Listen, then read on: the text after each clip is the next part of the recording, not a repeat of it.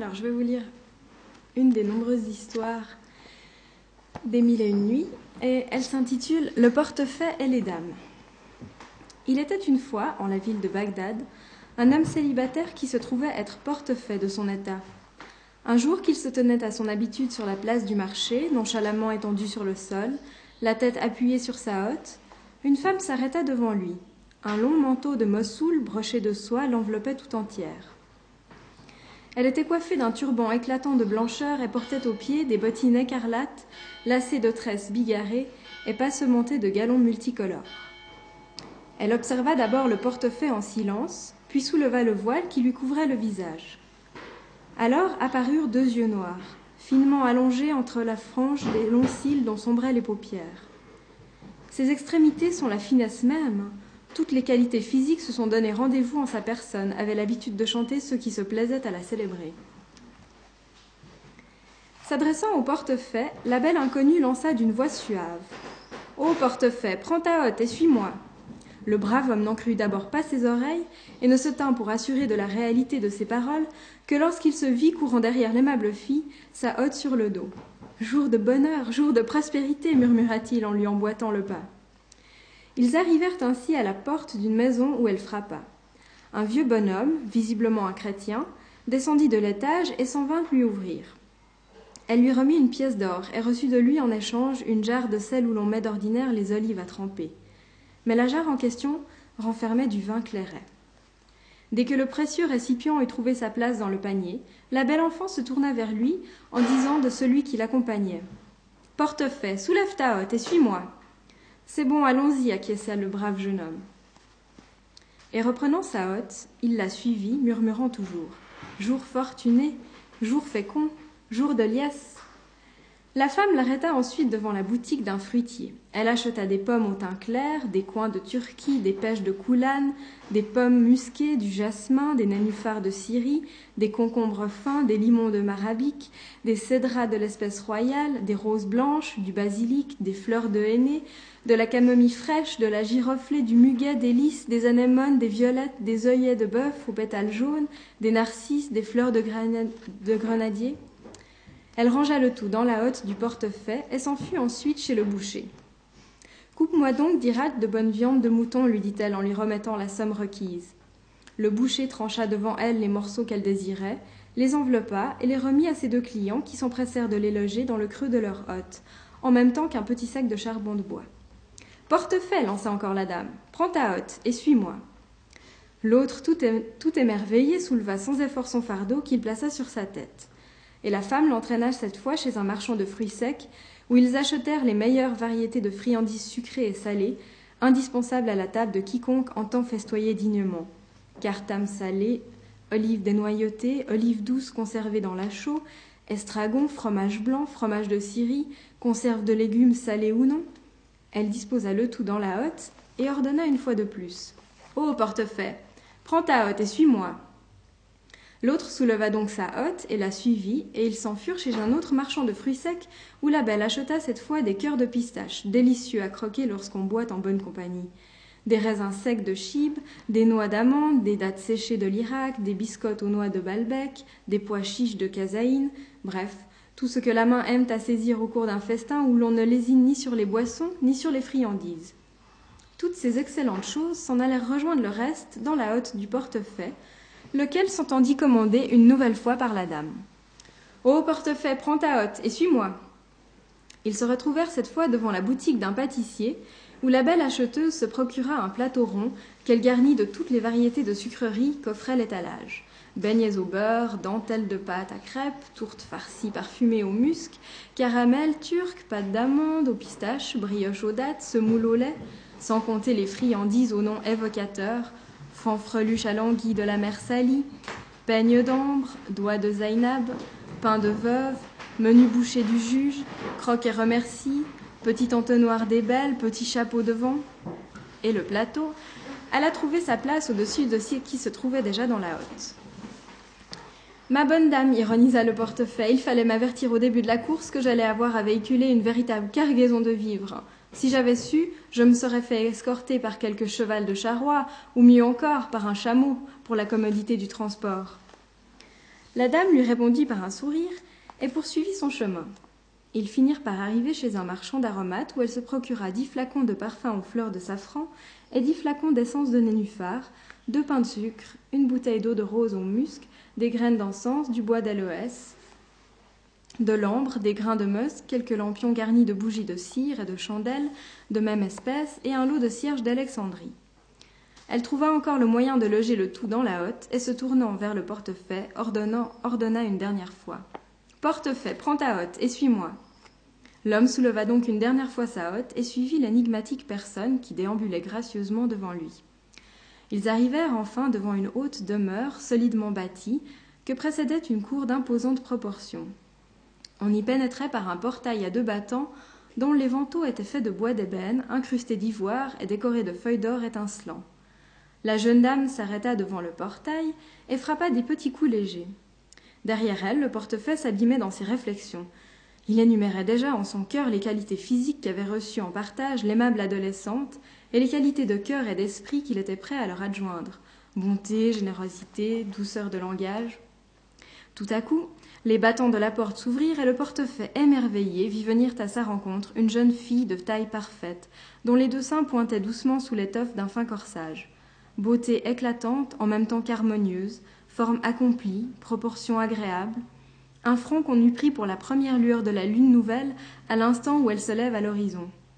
Des yeux qui semblaient converser avec ceux des gazelles et des antilopes sauvages, des sourcils arqués tels que le croissant de la lune une nuit de ramadan, des joues pareilles à des anémones, une bouche menue aussi finement dessinée que le sceau de Salomon, des lèvres délicates du même rouge que l'or natif, des dents comme autant de perles fines serties de corail, un cou fait du même ivoire que se voient offrir les sultans, une poitrine semblable à une fontaine aux deux jets jumeaux, deux seins qui étaient deux grenades mâles, un ventre creusé d'un nombril où l'on eût tout juste logé une demi-mesure d'onguent de muscade.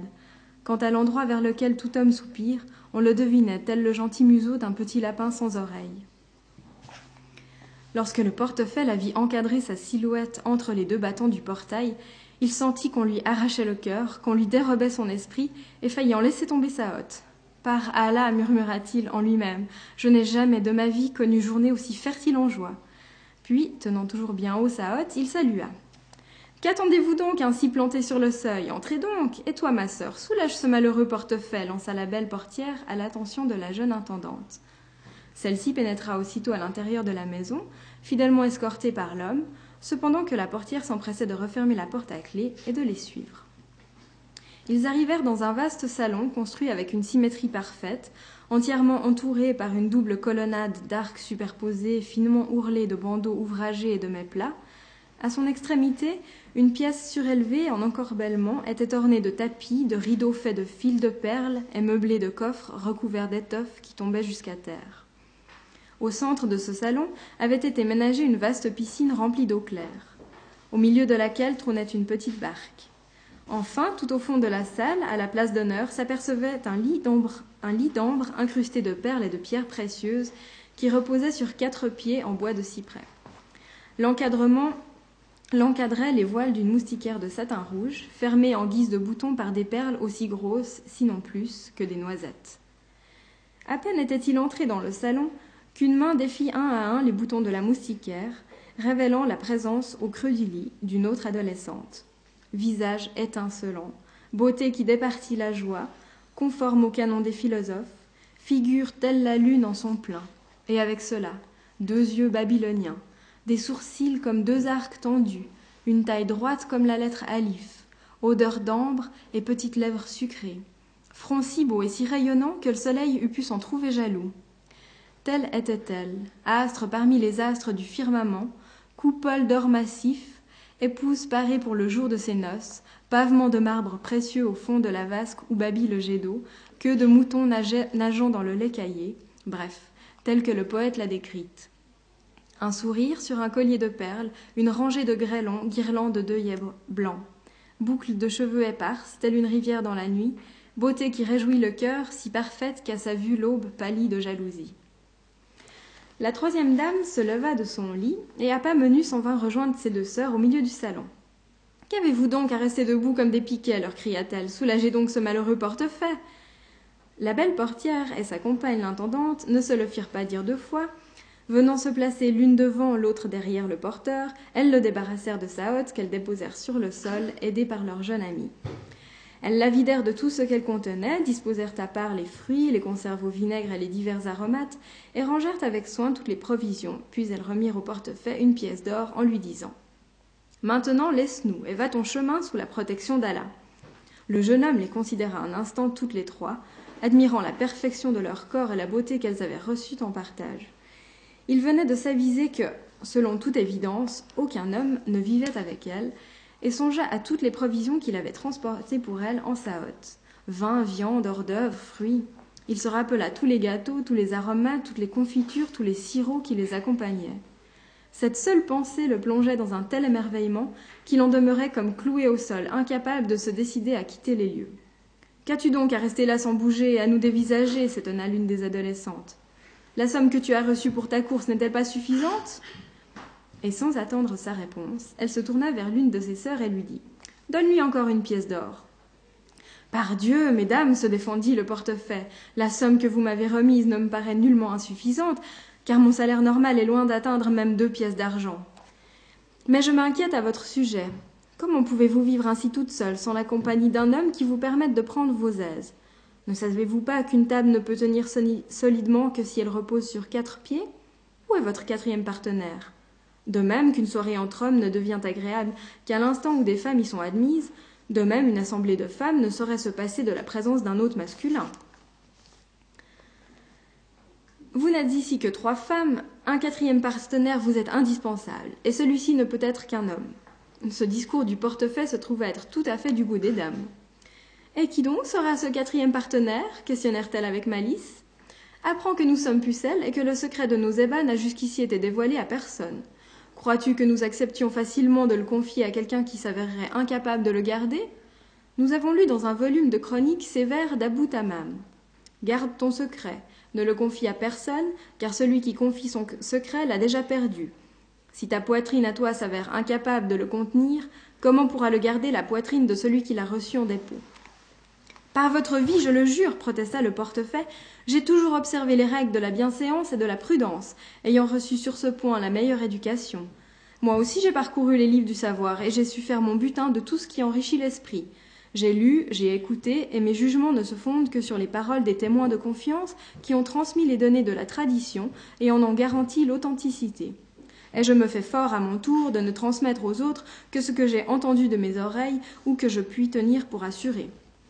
Et comme je ne rapporte en société des faits et gestes d'autrui que ce qui me paraît louable, faisant silence sur les fredaines de chacun, on n'apprend jamais par ma bouche que ce qui honore les gens dont je parle. Ce discours rassura les dames qui reprirent, mais déjà sur un ton différent. Tu devines que la construction et l'aménagement de cette maison nous ont coûté fort cher. Nous voulions faire les choses convenablement et nous n'avons pas ménagé nos pièces d'or. Aurais-tu par hasard sur toi quelque objet de prix dont tu consentirais à te séparer, que tu serais prêt à nous offrir? Nous ne pouvons te recevoir ici, comprends-le, sans chercher à améliorer ton ordinaire. Après cela, tu seras notre commensal et aura tout loisir de boire sans bourse déliée en contemplant nos visages. Les hommes généreux n'ont-ils pas eux-mêmes l'habitude de proclamer Amour sans argent comptant ne compte pas As-tu quelque argent sur toi, mon chéri? précisa la portière. Tu as beau être ce que tu es, si tu n'as rien à nous offrir, il te faudra partir sans demander ton reste. Mais l'intendante, prenant la défense du pauvre jeune homme, s'écria Allons, mes sœurs, ne le tourmentez pas. Je vous assure qu'il n'a pas épargné sa peine à mon service. Qui donc, au long de cette course que nous avons faite ensemble, aurait montré la même patience? Je paierai sur mes deniers sa participation à nos frais. Ravi par cette décision, le portefaix baisa le sol aux pieds de sa généreuse amie et la remercia avec effusion. Par Dieu, s'écria-t-il, c'est toi qui as inauguré pour moi cette journée de chance. Je n'ai sur moi que les deux pièces d'or que vous avez bien voulu me remettre.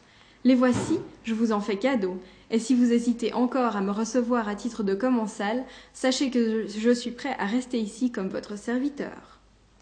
Assieds-toi, firent en chœur les trois dames définitivement conquises. Tu seras ici notre hôte, un hôte aussi précieux que nous l'est notre propre tête ou la prunelle de nos yeux.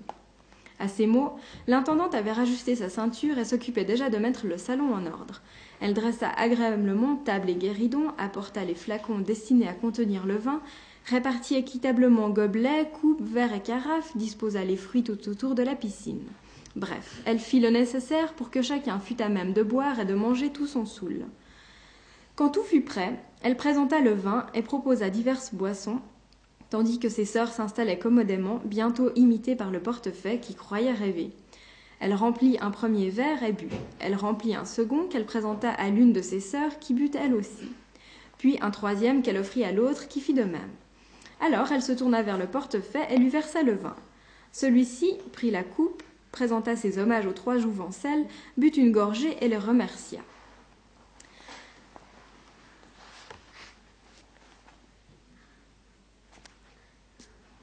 Les quatre convives continuèrent à boire de la sorte, échangeant les coupes vides contre les coupes pleines, cependant que le portefaix commençait à s'alanguir et à changer de manière.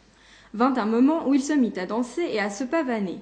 Puis il se lança dans des chansons lestes, récita des poèmes à double sens et s'engagea avec ses dames dans un jeu de baisers et de badinage, de morsures et de frictions, d'attouchements farceurs et de caresses coquines.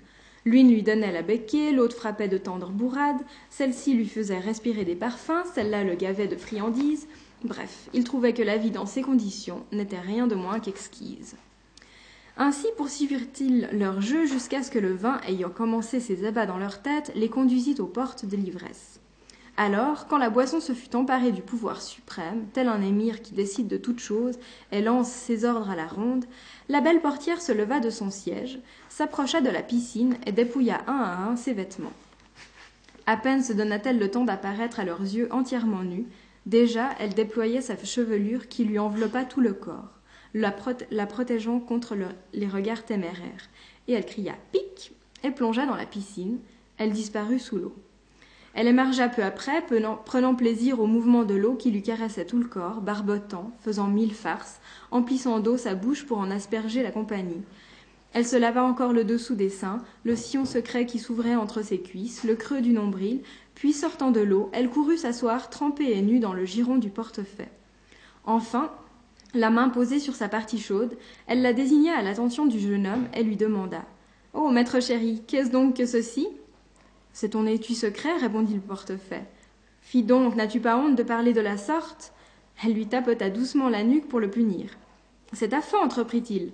Son autre voisine lui donna cette fois une bourrade et poussa un cri d'horreur. Fi donc, que ce mot est laid Alors c'est ton cousse, corrigea le portefaix. Cette fois, ce fut la troisième qui lui martela si fort la poitrine qu'elle le renversa sur le dos tout en hurlant You, quelle honte Alors c'est ta guêpe mais la belle enfant nue revenait déjà à la charge en le bourrant de coups. Oh que non Ce sera donc autre chose, l'asile compatissant, l'aimable pendentif, le petit coq. Non, non et non Et à chacune des réponses du portefaix, l'une des pucelles s'ingéniait à le frapper à son tour en criant Non, ce n'est pas ainsi qu'il s'appelle Tant et si bien qu'à force de soufflet, il en eut bientôt le dos rompu, les yeux rougis et la nuque douloureuse. À la fin, perdant patience, il demanda Oh, Serette, quel est donc son nom alors? On l'appelle la plante aromatique des ponts. Parfait, s'écria le portefaix en riant. Va donc pour la plante aromatique des ponts. Que ne m'avez-vous pas prévenu plus tôt? Aïe, ma nuque sur quoi les trois convives rhabillèrent quelque peu la jolie portière et la coupe de vin circula encore entre eux. Euh, puis nos quatre convives revinrent à leur festin et continuèrent à banqueter jusqu'à la tombée de la nuit. L'une des dames lança alors au portefaix. Au nom de Dieu, ô maître, il est temps que tu te lèves et nous fasses l'honneur de partir d'ici. Allons, enfile tes sandales, tourne tes talons, et cours nous faire admirer de loin la largeur de tes épaules. Que je m'en aille s'écria le portefaix. Mais existe-t-il hors de chez vous un seul endroit au monde où je puisse trouver le repos? Par Dieu, je vous l'assure, il est plus facile à mon souffle d'abandonner mon corps qu'à ma personne de quitter cette maison. Je vous propose plutôt de lier la nuit qui commence au jour qui vient de finir, et demain matin, chacun s'en ira sur le chemin de sa destinée. Par Dieu, mes sœurs, intervint alors l'intendant, cet homme a raison, je vous en conjure, oui, par Dieu, par le prix de ma vie à vos yeux, gardons-le cette nuit avec nous. Nous avons encore bien d'autres jeux à partager avec lui, bien d'autres propos aiguisés à échanger en sa compagnie. Qui peut nous assurer que nous vivrons assez longtemps pour rencontrer un jour un autre galant de son espèce? Il est beau garçon, dévergondé, et cela ne l'empêche pas d'avoir des manières. Les trois en convinrent volontiers et déclarèrent D'accord, nous acceptons que tu passes la nuit chez nous. mais à la condition expresse que tu te soumettes à notre loi, et agisses en toutes choses selon notre bon vouloir. Tout ce que tu nous verras faire, tout ce que tu observeras autour de nous, ne cherche pas à en percer la raison. Ne te mêle pas de ce qui ne te concerne pas, et tu éviteras ainsi à tes oreilles d'entendre des choses qui pourraient n'être point de leur goût. Telle est la condition unique que nous mettons à notre autorisation. Rien de plus. Mais tu devras t'y tenir, quels que soient les gestes que tu nous verras faire. Oui, oui, oui, acquiesça aussitôt le portefaix. À partir de cet instant, je suis sourd et aveugle. Alors lève-toi et va lire ce qui se trouve écrit sur la porte du vestibule. Il se dirigea vers la porte en question et vit qu'on y avait gravé en lettres d'or fondues cette sentence. Celui qui parle de choses qui ne le concernent point s'expose à entendre des paroles qui ne lui plairont point. Mesdames, déclara-t-il en revenant vers elle, je jure devant vous, je me tairai sur tout ce qui ne me regarde pas. Elles reçurent sa promesse, puis l'intendante se leva pour aller préparer un souper fin. Ils allumèrent cierge et lampion après avoir eu soin de fixer dans la cire des grains d'ambre et des brins d'aloès afin de parfumer l'air de la salle, et passèrent à table. On but encore, on échangea de doux propos et des anecdotes piquantes mettant en scène des personnages célèbres pour leur talent ou pour leur génie. Et la soirée passa ainsi plus calmement que la journée qui l'avait précédée. Étendus parmi les fruits savoureux, rafraîchis par les boissons convenables, ils s'occupèrent de la sorte un bon moment à manger et à boire, à déviser et à goûter des friandises variées, à rire et à plaisanter. Tout à coup, ils entendirent frapper à la porte. Ils n'en furent pas surpris outre mesure. L'une des dames s'en alla voir qui frappait ainsi, puis revint au bout d'un moment et déclara Mes sœurs, si vous voulez suivre mes conseils, sachez que nous allons vivre une nuit haute en saveur, oui, une nuit qui comptera dans notre existence. Peut-on savoir pour quelle raison s'informèrent ses sœurs? Apprenez qu'à notre porte se tiennent en ce moment trois hommes, trois à sept mendiants de l'ordre des calendars, borgnes tous les trois. Chacun a, selon leur coutume, la tête entièrement rasée, ainsi que la barbe et les sourcils. Enfin, coïncidence des plus étranges, ils sont tous les trois borgnes de l'œil droit. Ils semblent arrivés de voyage, je veux dire qu'ils ont l'apparence de gens qui ont fait une longue route et qui découvrent Bagdad pour la première fois. Il faut en effet qu'ils soient étrangers à cette ville pour être venus frapper à notre porte en quête d'un lieu où passer la nuit. Que le maître de cette maison, m'ont-ils dit, daigne nous confier la, daigne clé de l'écurie ou de n'importe quelle dépendance où nous pourrons gîter. L'obscurité nous a égarés, et nous ne connaissons personne dans tout Bagdad à qui demander asile. Mes sœurs, je vous assure que chacun de ces trois derviches possède une figure et des manières si comiques qu'elle ferait rire une mère qui vient de perdre son enfant. Pourquoi ne les inviterions-nous pas à, entrer? Leur conversation ne manquera pas d'occuper comme il convient cette nuit unique dans les annales de notre vie. Et demain, sans faute, nous congédierons tout ce monde et chacun s'en ira sur le chemin de sa destinée. Elle parlementa un instant avec ses sœurs, et finit par recueillir leur consentement. Fais-les entrer, lui dirent-elles, mais exige d'abord d'eux qu'ils ne posent pas de questions sur ce qui ne les regarde pas. Sinon, ils pourraient bien s'exposer eux aussi à entendre des choses qui ne leur seraient pas agréables. Cette décision eut l'air de mettre en joie l'adolescente, qui tourna prestement les talons et s'en revint au bout d'un instant escortée par les trois derviches borgnes. Les nouveaux venus saluèrent, présentèrent leurs hommages à ces dames, puis firent quelques pas en arrière et attendirent. Les trois sœurs, qui s'étaient levées en leur honneur, souhaitèrent la bienvenue aux visiteurs, mirent sous d'heureux auspices l'arrivée de ces étrangers dans la ville de Bagdad, et les félicitèrent d'être parvenus sans encombre au but de leur voyage. Les derviches rendirent grâce et offrirent leur respect aux trois hôtesses. Et puis, considérant le salon heureusement disposé, orné de plantes vertes, meublé avec goût, éclairé par toutes ses chandelles et parfumé d'encens, considérant aussi les entremets, le vin et les trois pucelles au visage dévoilé, ils lancèrent en chœur d'une seule voix Par Dieu, voilà qui est bon. S'avisant alors de la présence du portefaix qui demeurait affalé dans son coin, harassé de fatigue, exténué par le plaisir autant que par les coups reçus, et qui nageait en pleine, en pleine ivresse, ils murmurèrent entre eux c'est sans doute un truand. Ou peut-être un derviche bohème. Non, c'est un nomade sans foi ni loi. Mais le portefeuille se levait déjà, et les dévisageant sans plus de gêne, leur lança tout à trac. Allons, vous autres, prenez place, et ne faites pas de chichi. N'avez-vous pas lu la sentence qui se trouve sur la porte? Celui qui parle de choses qui ne le concernent point s'expose à entendre des paroles qui ne lui plairont point. Il ne sera pas dit que de misérables mendiants comme vous, et vous avez été admis en ce lieu en tant que tel, relâcheront la bride qui doit tenir leur langue pour gloser à nos dépens. Miséricorde, protestèrent les trois saints hommes. Sache, ô notre ami, que nous n'avions nullement l'intention de t'offenser en parlant de la sorte. Considère que notre tête est entre tes mains. Les trois pucelles éclatèrent de rire en les écoutant et s'empressèrent de conclure la paix entre leurs nouveaux hôtes et le portefaix. Elles installèrent les trois calendars, leur présentèrent des mets choisis et s'assirent à leur côté pour boire et converser avec eux. La belle portière, de son côté, servait le vin et la coupe ne tarda pas à circuler à nouveau. Et vous, mes frères, dit enfin le portefaix, n'auriez-vous pas non plus de quoi nous, nous régaler? Le vin ayant commencé à les imbiber doucement, les trois calendars pour toute réponse réclamèrent des instruments de musique, et la portière s'en revint au bout d'un instant avec un tambourin, un violon monocorde de Mossoul et une harpe persane. Tous trois se levèrent aussitôt, se saisirent chacun d'un instrument, et après avoir effleuré de leurs doigts à cordes et peaux de tambour, se mirent à chanter avec un art si parfait que les pucelles se récrièrent d'admiration et le ton de la musique et des chants ne tarda pas à s'élever dans la nuit, éveillant des échos que l'on pouvait entendre fort loin à la ronde. Ils étaient toujours à chanter quand on frappa à nouveau à la porte. Cette nuit-là, en effet, le calife Haroun al-Rachid en personne, escorté par son fidèle vizir Jafar et par son porte-glaive Masrour, l'exécuteur de ses sentences, avait décidé d'entreprendre une visite d'inspection dans sa bonne cité de Bagdad, ainsi qu'il en avait coutume de le faire de temps à autre.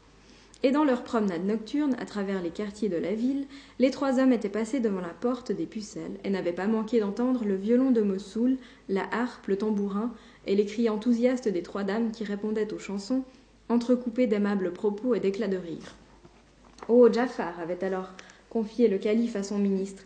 J'aimerais bien trouver un moyen d'entrer dans cette maison pour pouvoir profiter un peu moi aussi du spectacle qui s'y donne. Oh, émir des croyants, ayant répondu Jafar, ces gens-là sont probablement ivres.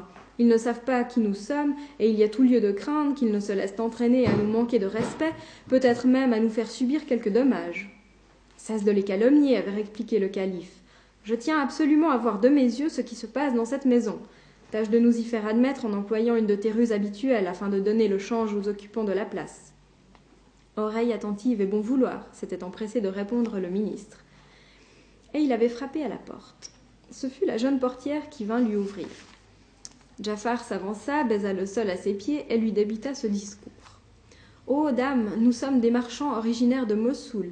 Nous séjournons à, Bagdad depuis dix jours et les marchandises que nous possédons se trouvent remisées dans l'un des caravansérails de la ville. Nous étions invités ce soir par un de nos confrères d'ici à une partie fine où il y avait tout ce qu'il fallait à manger et à boire.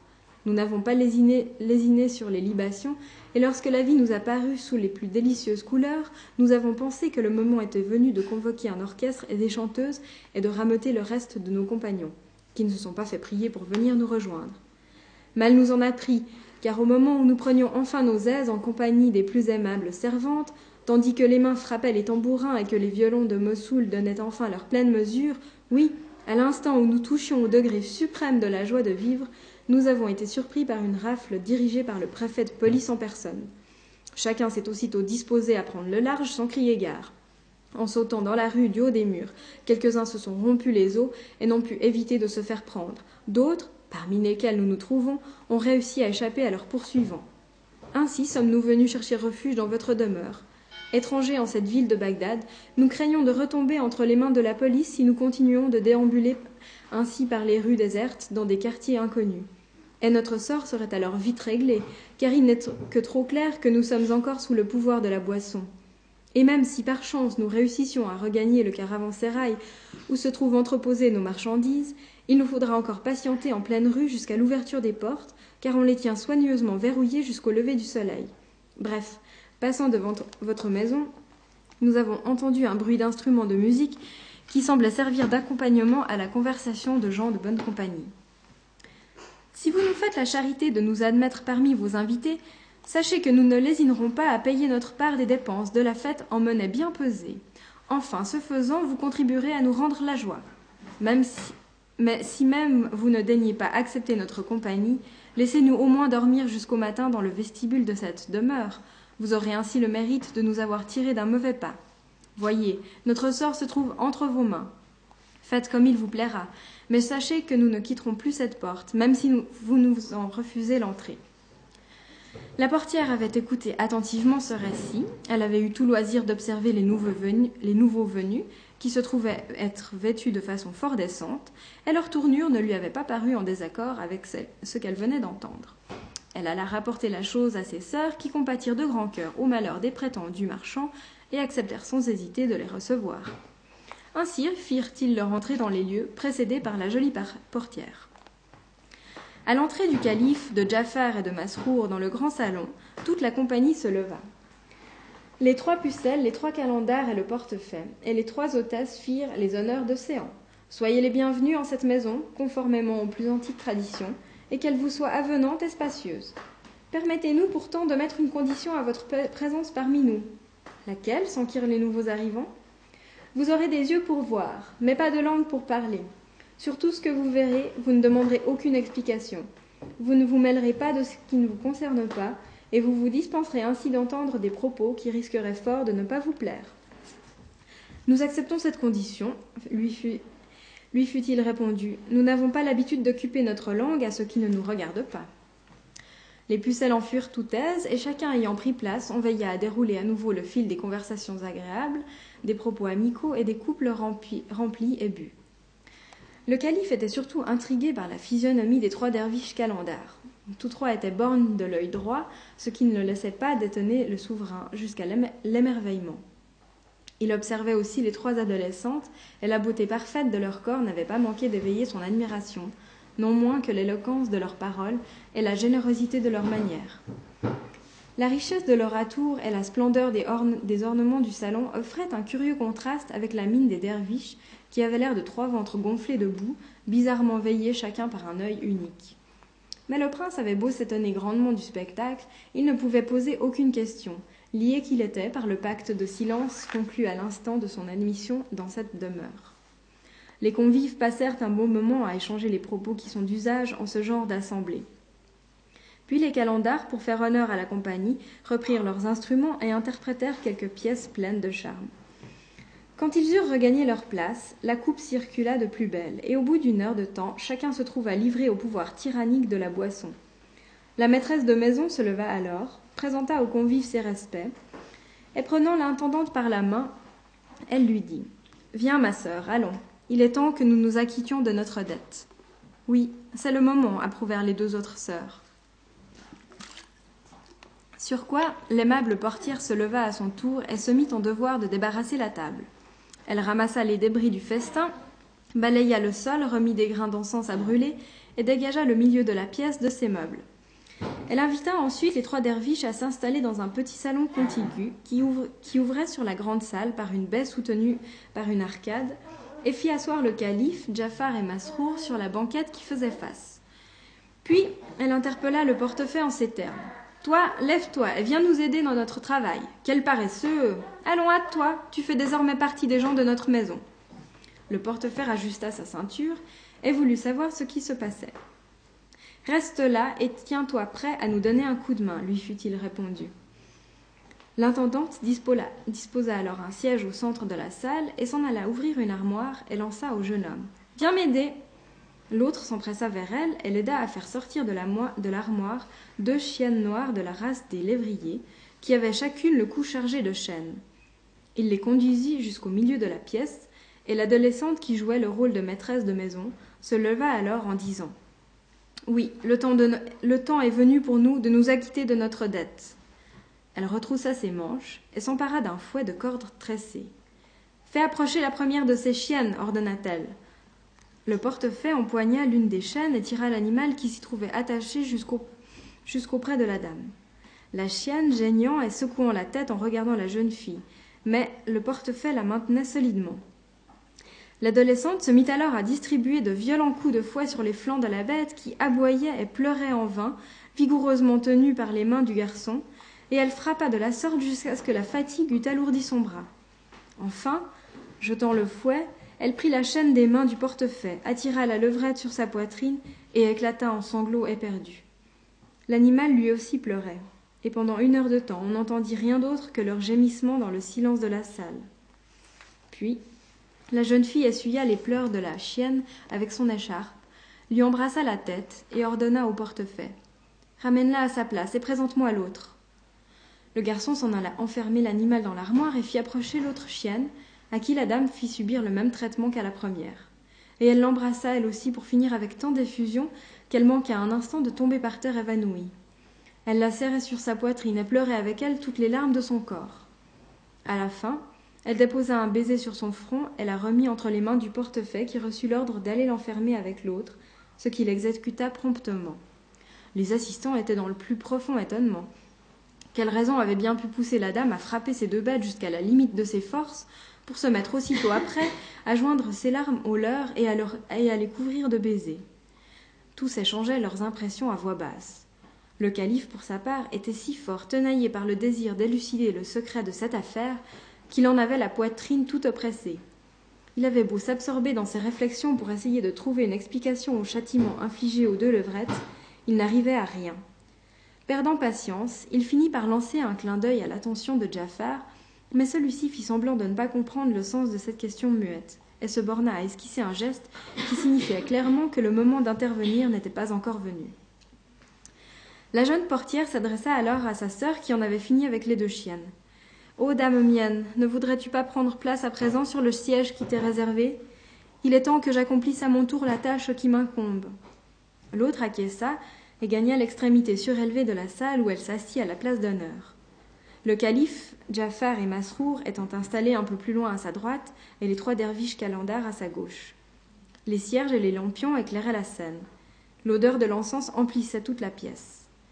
Une certaine gêne s'était emparée des convives qui ne pouvaient réprimer un léger frisson.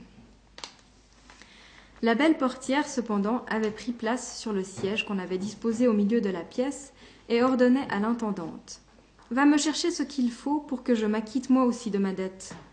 L'autre se dirigea vers une chambre voisine et en revint au bout d'un instant portant entre ses mains un sac de satin jaune, fongé de soie verte, orné de petites plaques d'or brillant et bordé sur le pourtour de petits calices d'ambre. Elle s'assit au pied de la, de la jeune portière et tira de ce sac un luth qu'elle posa sur ses genoux, la caisse arrondie bien calée contre le creux de sa cuisse. Elle le caressa du bout des doigts et en rectifia l'accord, puis prit pleine possession de l'instrument en lançant les premières notes d'une mélodie destinée à accompagner le poème qu'elle allait chanter. Quand elle eut fini, sa compagne, la belle portière, s'écria Par Dieu, tu as bien chanté mais on la vit aussitôt après porter ses mains à sa robe qu'elle déchira du haut jusqu'en bas, offrant au regard la nudité de sa poitrine, de son ventre, de ses flancs, et tomber par terre évanouie. Le calife et les autres témoins de la scène s'aperçurent alors qu'elle avait tout le corps marqué par des traces de coups de fouet. Et les coups en question avaient dû être particulièrement violents, car la lanière avait imprimé dans sa chair de vilaines boursouflures. Ils se regardaient les uns les autres en silence, visiblement au comble du trouble et de la perplexité et le calife finit par se, tourner vers Jafar. Par Dieu, lui confia-t-il, je ne pourrai jamais retrouver le sommeil si l'on ne m'explique pas la raison de tout cela.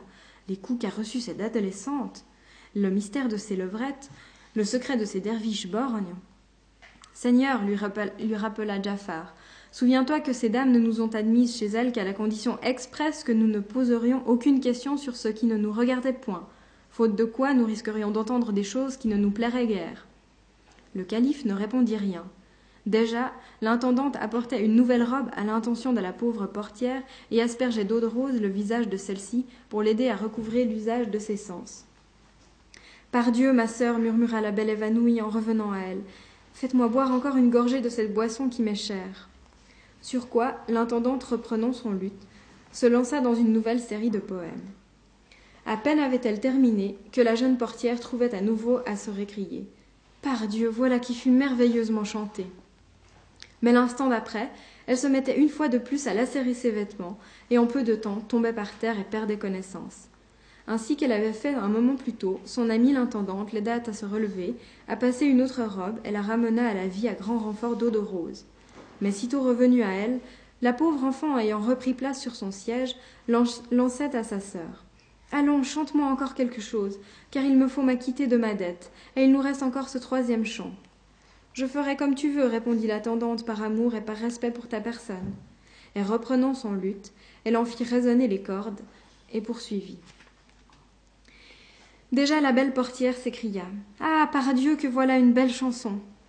Et, portant pour la troisième fois ses mains à son vêtement, elle le déchira du haut jusqu'à la fange et tomba sur le sol évanouie, découvrant à nouveau sur son corps la marque du fouet. Ah, plutôt ciel que nous n'eussions jamais franchi le seuil de cette maison, grommelèrent les trois derviches de l'ordre des calendars. Il eût mieux valu pour nous dormir dans quelque réduit obscur plutôt que d'avoir à subir un spectacle si affligeant.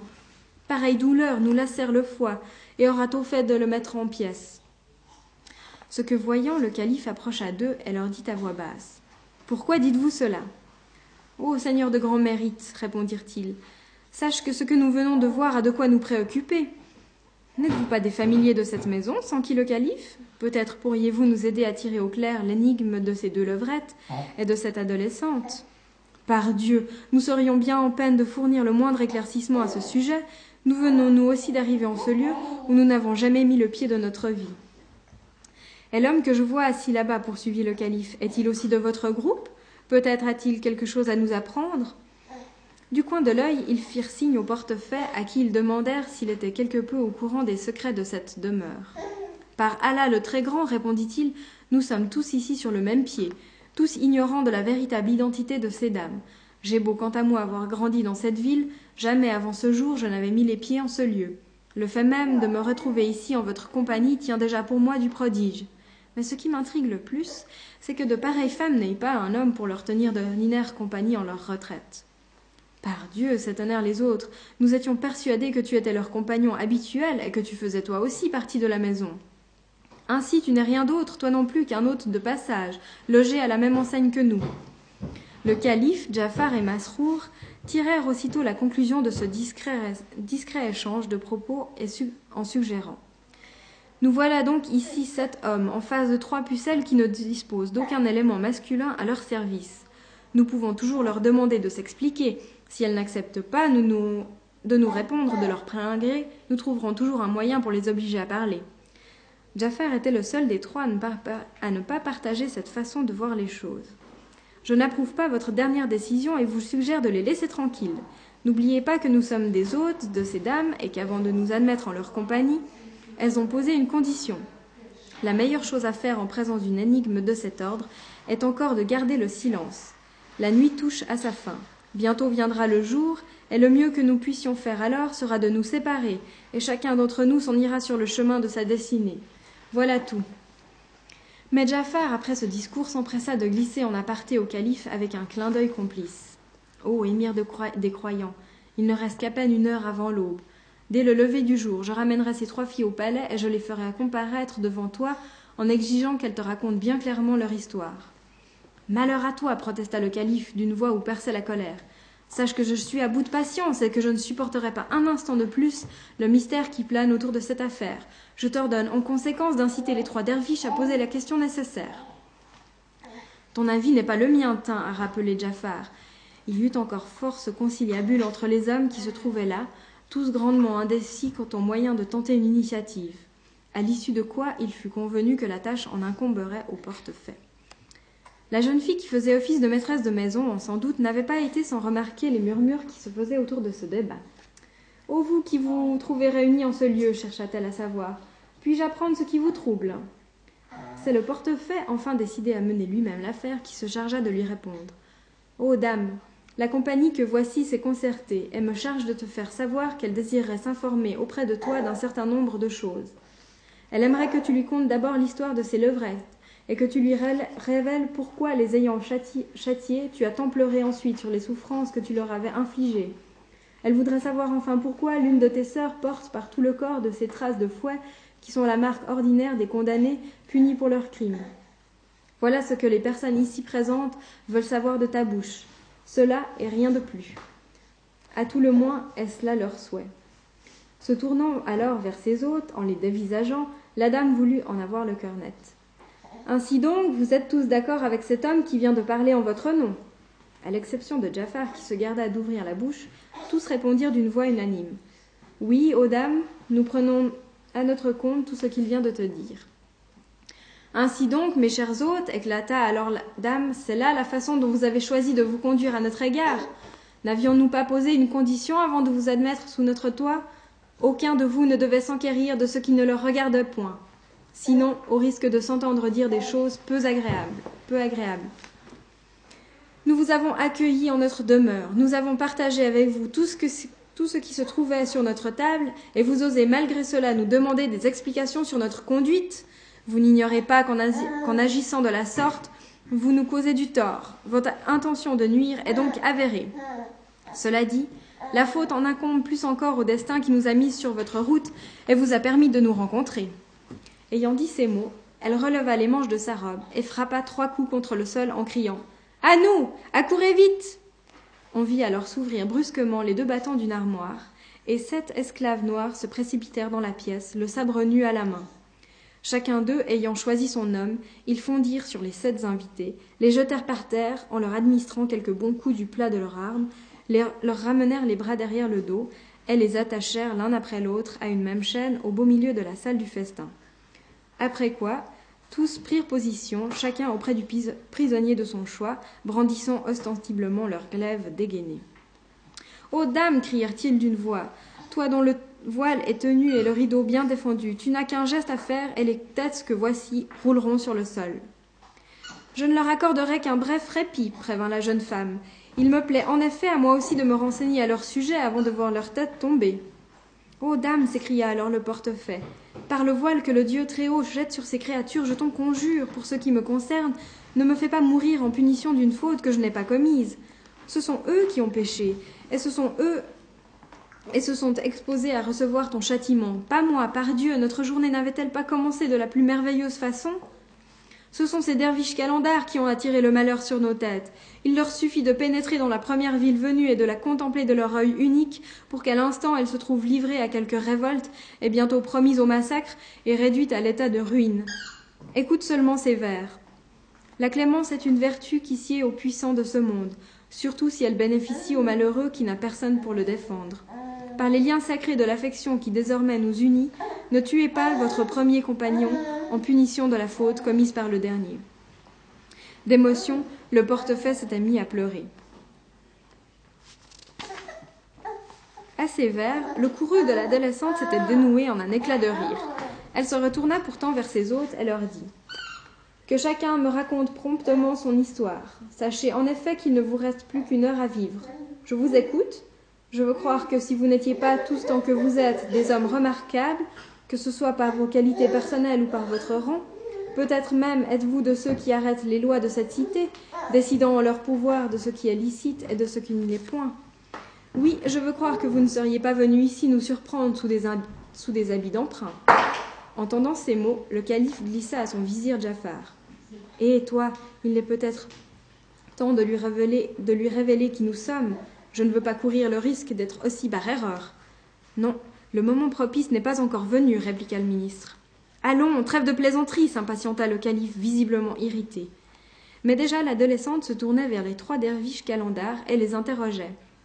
Puis-je savoir si vous êtes frères Non, par Dieu, se récrièrent-ils, pas plus que nous ne sommes des ascètes voués à la pauvreté. La dame, s'adressant à l'un d'eux en particulier, poursuivait son interrogatoire. Toi, l'homme, peux-tu me dire si tu es borgne de naissance? Non, par Dieu, ô dame, lui fit-il savoir. Sache que mon aventure n'est qu'une succession d'événements où l'étrange le dispute à l'incroyable.